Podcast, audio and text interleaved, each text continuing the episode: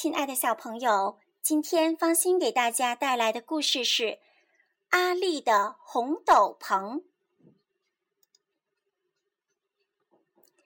阿丽是一个牧羊人，他有一间舒服的房子，一顶大帽子，一根拐杖和一群胖胖的羊。可是每一个人都说。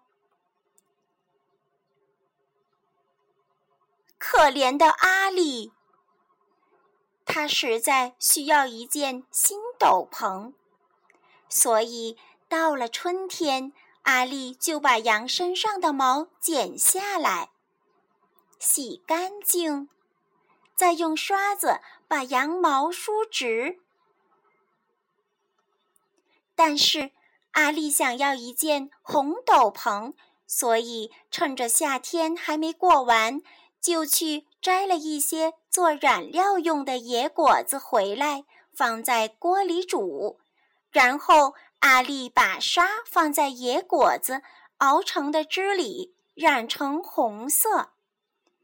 等到沙干了，阿丽就把沙纺成的线装在织布机上。秋天的晚上，他又忙着把线织成布。